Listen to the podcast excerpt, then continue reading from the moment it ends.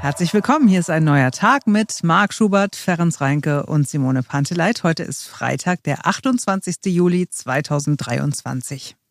Wir haben in den vergangenen Tagen viele Bilder aus Griechenland, Italien und anderen Ländern rund um das Mittelmeer gesehen. Ja, Waldbrände, Bilder, die es bei uns äh, in der Region so nicht gibt. Im vergangenen Jahr gab es zwar mal einen sehr großen äh, Brand, über den wir ausführlich berichtet haben in Brandenburg. Auch in diesem Jahr äh, gab es den einen oder anderen. Insgesamt hat es 200 Mal in Wäldern und auf Wiesen in Brandenburg gebrannt in diesem Jahr. Also das ist alles mit eingerechnet, also kleinere Buschbrände, äh, mhm. von denen wir äh, nie was gehört haben. Aber äh, all das ist ja nichts äh, im Vergleich zu dem, was die Menschen in vielen Mittelmeerregionen in diesem Jahr erleben. Gott sei Dank, ja. Trotzdem, damit möglichst schnell reagiert wird, wenn es irgendwo brennt, werden die Wälder in Brandenburg ständig überwacht. Und dazu gibt es Sensoren in den Wäldern, die ihre Daten an die beiden Waldbrandzentralen schicken. Eine ist in Eberswalde und die andere ist in Zossen.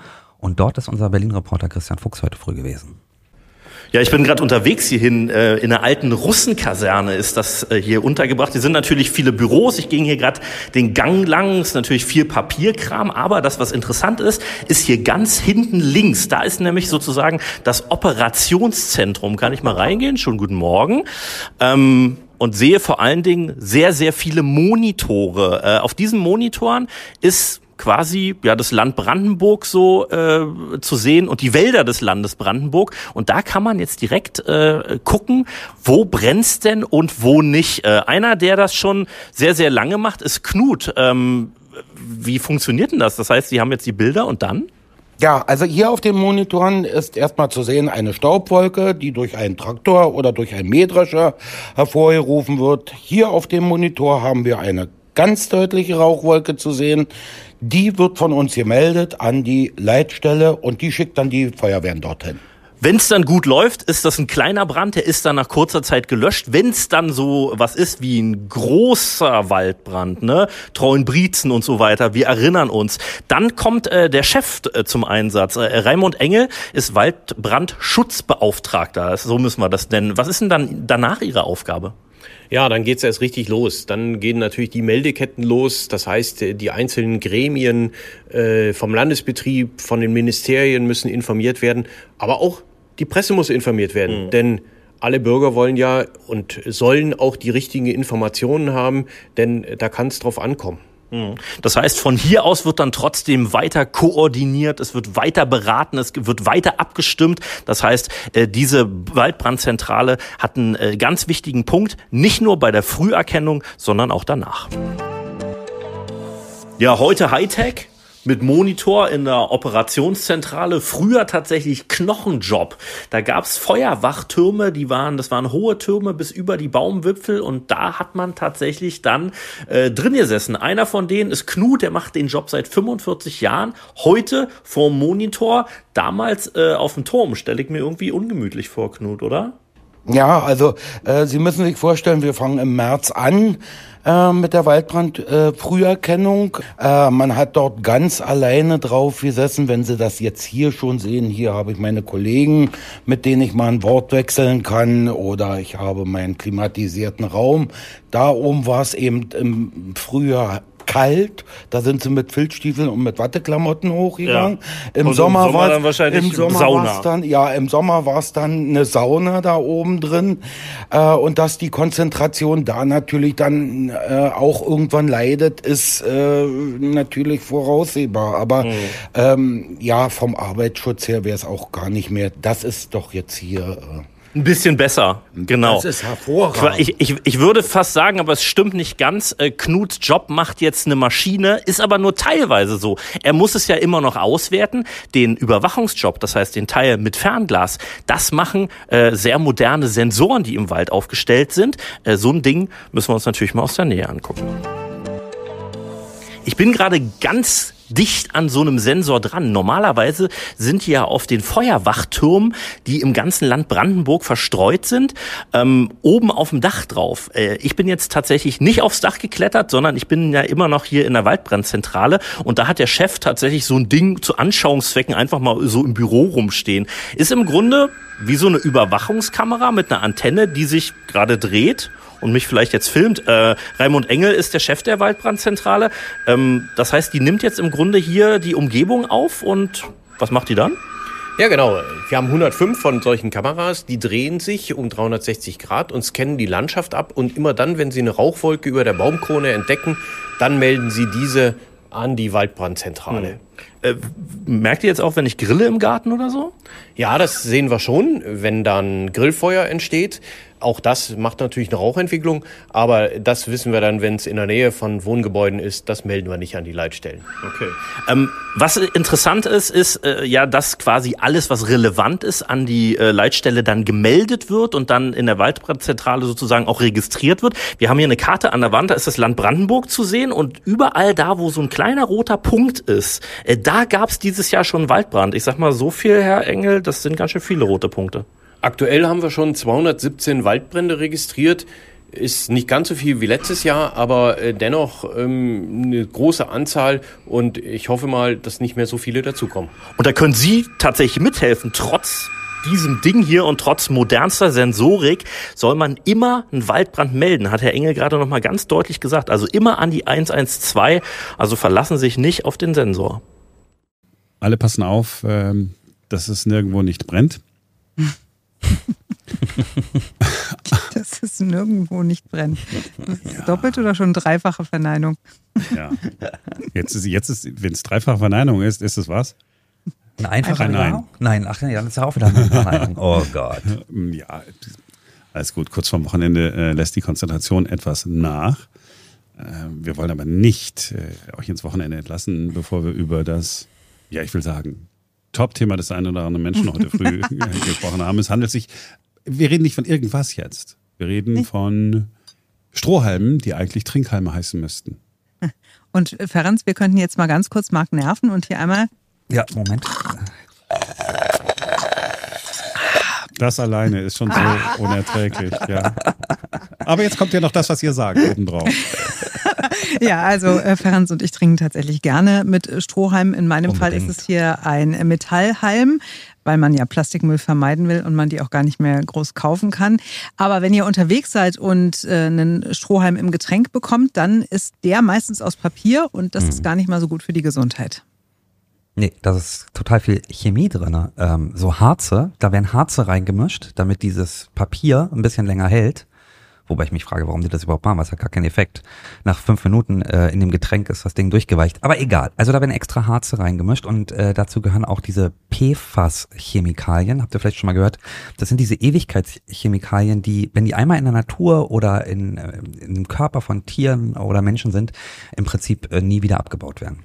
Also ungesund, Papiersträume sind ja. auch ungesund, ein bisschen besser für die äh, Umwelt möglicherweise. Ähm, man weiß es nicht genau. Also zumindest sind sie nicht schlechter als äh, Plastikstrohhalme, denn da hat es vor einigen Jahren auch Untersuchungen gegeben und da war da viel Bisphenol A drin, äh, mhm. gerade äh, fürs, ne? ja genau, äh, gerade fürs Kind äh, nicht so besonders angenehm. Also äh, Plastikstrohhalme, nein, äh, gibt's nicht mehr, nehmen wir nicht mehr. Papierstrohhalme auch nicht mehr. Warum überhaupt braucht es Strohhalme, ist die Frage, die ich mir den ganzen Morgen gestellt habe. Weil ich habe hier tatsächlich auch so ein Gefäß. Dies hier mhm. ist ein Glas. Es ja. ist oben geöffnet und wenn man das zum Mund führt, warte mal, jetzt für ja. euch mal, ja. ganz kurz. Mhm. Ich habe so eben runtergeschluckt. Ich habe, das heißt, die Flüssigkeit, die im Glas war, in meinen Körper geschüttet, ohne Strohhalm. Also es gibt zwei Gründe, warum Strohhalme nicht aus unserem Leben wegzudenken sind. Der eine Grund ist ein praktischer, der andere ist ein rein geschmacklicher. Der praktische Grund ist, wenn du morgens unterwegs bist und also ich mache das zumindest mal so und du holst den Coffee to go und bist dann irgendwie schnell am Laufen oder so, dann passiert es immer mal, dass du was verschüttest. Deswegen nehme ich meistens wirklich, wenn ich kann, nehme ich einen Strohhalm und trinke zum Beispiel auch den warmen Kaffee, trotz Deckel drauf, mit einem Strohhalm. Absolut fleckensicher. Und der andere Grund ist, es gibt meiner Meinung nach Getränke, die kannst du nicht ohne Strohhalm trinken. Du kannst kein Aperol Spritz ohne Strohhalm trinken. Das geht einfach, es schmeckt nicht. Ich kann dir das Gegenteil beweisen. Ich glaube, ich habe es in der Vergangenheit auch schon getan, dass man davon sogar relativ viel trinken kann ohne Stroh.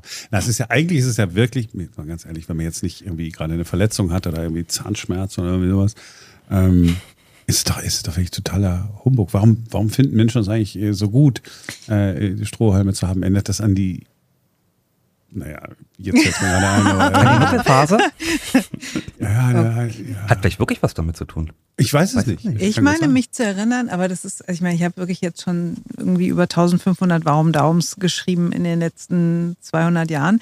Ähm, ich meine mich zu erinnern, dass es irgendwie so sein soll, dass das Getränk tatsächlich besser schmeckt und dass man auch schneller betrunken ist, wenn man mit Strohhalm trinkt. Ich weiß aber nicht mehr, ob das nur so ein moderner Mythos ist oder ob da wirklich was dran ist. Muss ich nochmal nachgucken. Das kenne ich nur von Bier. Dass du, wenn du äh, Strohhalm mit dem, äh, Bier mit dem Strohhalm trinkst, dann wirst du angeblich schneller betrunken. Was glaube ich daran liegt, dass du schneller, du nimmst zwar kleinere Mengen auf. Ich meine mich zu erinnern, vielleicht irre ich mich, aber ich meine mich zu erinnern, es liegt daran, wenn du das alkoholische Getränk mit dem Strohhalm aufnimmst, dann nimmst du zwar kleinere Mengen auf, aber sehr viel schneller hintereinander und das geht dadurch äh, schneller, ähm, gelangt es in die Blutbahn und deswegen wirst du schneller betrunken, wenn du Strohhalm benutzt. Haben wir das nicht alles in der Jugend schon mal ausprobiert? Ja. Ja, äh, und Bierdose mit einem Strohhalm drin, Bierdose ohne Strohhalm drin. Am Ende des Tages waren alle Raketen voll ähm, und keiner wusste mehr, wer hat eigentlich jetzt so einen Strohhalm getrunken und wer nicht. So war es ja. Wir haben, nee, aber wir haben es noch anders gemacht. Wir haben unten in das Bier, in die Bierdose ein Loch reingemacht und dann oben den, den Hebel da be bewegt und dann musste man es ja auf einmal austrinken. So. Was ich nur sagen wollte noch ist, ich war neulich bei einer Party und habe da so einen Nudelstrohhalm bekommen, also so einen ganz langen Macaroni. Und das war auch ein bisschen gewöhnungsbedürftig, aber es war zumindest nicht ganz so schnell pumpig wie der Papierstrohhalm. Wobei das natürlich bei dir mit warmen Getränken, Ferenc, nicht funktionieren würde, weil dann Nee, hast du dann wahrscheinlich irgendwann einen. Kaffee mit so einer, so einer labberigen Nudel drin. Das ist, glaube ich, irgendwie auch eklig. Hast du denn das Gefühl, dass das den Geschmack verändert? Nö. Okay, weil das ist ja auch noch ein Ergebnis gewesen von einer Studie aus der Schweiz, habe ich gelesen, dass ein Großteil der Papierstrohhalme, dass da eben nicht nur äh, Chemikalien drin sind, sondern dass äh, viele Papierstrohhalme eben auch den Geschmack verändern. Aber sie hat ja aus Makaronis getrunken. Ja, ja, aber Ja. deswegen frage ich, ob das bei den Macaroni vielleicht auch dann so ist. Die Macaroni war also. Äh, ja. Ist natürlich die Frage. Ich hoffe, es war. Es, ich hoffe, es war wirklich eine Macaroni aus Bioweizen, weil ansonsten hätten wir das Glyphosat-Problem. Ich sag's nur, damit hier keiner sagt, wir würden hier einfach so über Dinge hinweggehen, die äh, lebensbedrohlich sein können. Könntest du auch noch irgendwas Negatives über Zuckerrohrstrohhalme sagen? Das las ich, dass es die auch gibt. Habe ich noch nie ausprobiert. Also aus Zuckerrohrfasern biologisch abbaubar. Aber du, du findest bestimmt auch da irgendwas, warum man es ich- nicht nehmen soll. Nein, ich finde ich es doch gut. Also ich finde die Macaroni-Idee doch, äh, völlig ganz gut. Und ich finde auch die Idee, ähm, Bier mit äh, einem Strohhalm zu trinken, äh, eigentlich ganz gut, weil das ganz angeblich die Ursprünge sind. Vor 6000 Jahren, Mesopotamien, das Zweistromland, da wo heute Syrien ist und sowas. Ähm, da angeblich haben die Menschen das allererste Mal aus einem Strohhalm, und zwar wirklich aus einem Strohhalm, angeblich aus Roggen, Stroh haben sie getrocknet, äh, Bier getrunken und haben es deswegen gemacht, vermutet man, man weiß es ja nicht genau, keiner hat ein Video davon gemacht, dass ähm, die es deswegen gemacht haben, weil man das Bier damals nicht gefiltert hat. Da waren dann halt so Schwebstoffe drin, die man jetzt nicht so im Mund haben wollte. Und wenn man es mit dem Strohhalm gemacht hat, das heißt, das Zeug setzt sich unten ab oder schwimmt oben, dann hat man mit dem Strohhalm nicht, ist man nicht ganz nach unten gegangen, sondern hat dann so mittig in dem Gefäß äh, getrunken und hat dann weniger von diesen Schwebstoffen gehabt. Ist eine Vermutung. Ich hätte gedacht, sie haben das irgendwie wegen irgendwelcher Wespen oder Bienen oder so gemacht, weil das ist ja auch ein Vorteil, dass wenn du draußen bist und dein Getränk zu dir nehmen willst und nicht siehst, äh, was in der Flasche drin ist, ne, dann wenn du mit Sträumen trinkst, dann kann diese Wespe oder die Biene nicht in deinen Mund, in deinen Hals, in deinen Rachenraum gelangen und dich stechen und du stirbst möglicherweise. Moderne Archäologie wird sicherlich eine Steintafel finden, wo das genauso aufgeschrieben ist. Menschen nehmt äh, den nehmt den Roggenstrohhalm, äh, um euch gegen die Wespen. Und ach so, ja. Und äh, was ich auch noch sagen wollte, der erste so Strohhalm, der patentiert worden ist, also Trinkhalm dann, der war auch aus Papier. Ein Amerikaner hat sich das patentieren lassen im 19. Jahrhundert, 1888 oder so, habe ich heute früh gelesen. Das wollte ich nur noch mal so mit auf den, mitgeben, an, an, äh, auf den Weg geben. Ja, ich trinke ja auch ab und zu aus Strohhalm, aber nein, ich weiß manchmal echt nicht warum. Und wisst ihr, was ich total blöd finde? Wenn du diese äh, kohlensäurehaltigen Getränke hast und kriegst dann, dann so einen dünnen Strohhalm, weißt du, wenn du so irgendwo im Süden äh, bist, Italien oder so, dann legen die einem hier immer einen Strohhalm dazu und dann steckst du den so rein und durch die Kohlensäure, flupp, jedes Mal wird der so raus. nach oben geschoben und fällt raus. Äh, liegt dann dann darum, äh, ist hygienisch alles andere als einwandfrei, völlig unpraktisch, nervt mich total. Aber ich wollte ja was Positives sagen. Du könntest sagen, dass Getränke? heute Freitag ist und dass der Podcast jetzt vorbei ist. Getränke an diesem Wochenende sind eine, äh, eine gute Idee. Das ist ja. Ja, das ist total versöhnlich. Und wir sind morgen nicht für euch da, weil ja dann Wochenende ist, sondern am Montag, denn dann ist wieder ein neuer Tag. Bis dahin. Cheerio.